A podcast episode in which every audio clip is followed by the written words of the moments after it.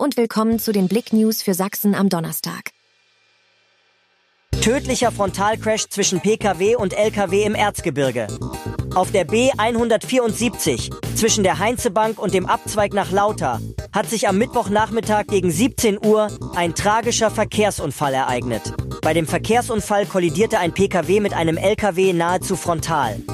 Die Fahrerin des Pkw wurde in ihrem Fahrzeug eingeklemmt und musste von Einsatzkräften der Feuerwehr aus ihrem Fahrzeug befreit werden. Ein herbeigerufener Notarzt konnte allerdings nur noch den Tod der Frau feststellen. Tödlicher Unfall im Vogtland. Autofahrerin fährt Motorrad an. Eine Autofahrerin hat in Pirk im Vogtland einen Motorradfahrer angefahren und dabei tödlich verletzt. Der 69-Jährige starb trotz der Bemühungen der Rettungskräfte noch an der Unfallstelle an seinen Verletzungen, wie die Polizei in Zwickau am Donnerstag mitteilte. Zwischenfälle bei Israel-Demo in Chemnitz. Syrische Jugendliche greifen Seniorin an. Am Mittwoch fand in Chemnitz auf dem Neumarkt eine Solidaritätskundgebung für Israel statt. Angemeldet wurde sie von der messianischen jüdischen Gemeinde Neuer Wein Chemnitz.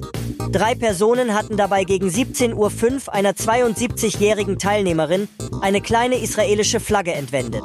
In diesem Zusammenhang wurde ein 55-jähriger Deutscher durch das Trio umgerannt und am Boden liegend getreten.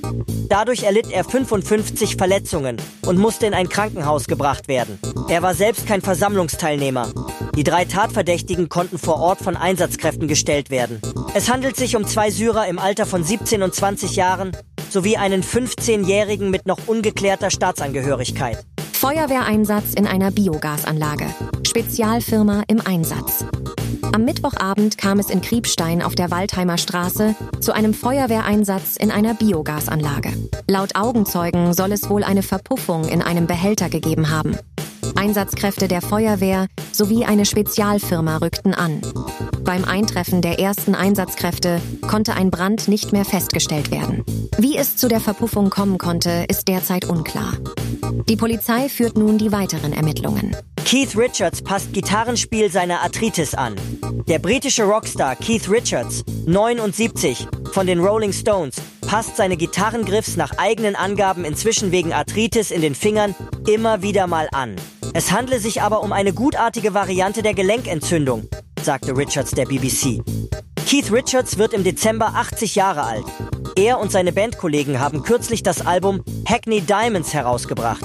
Es ist seit 18 Jahren die erste Platte mit neuen Songs. Mehr News auf blick.de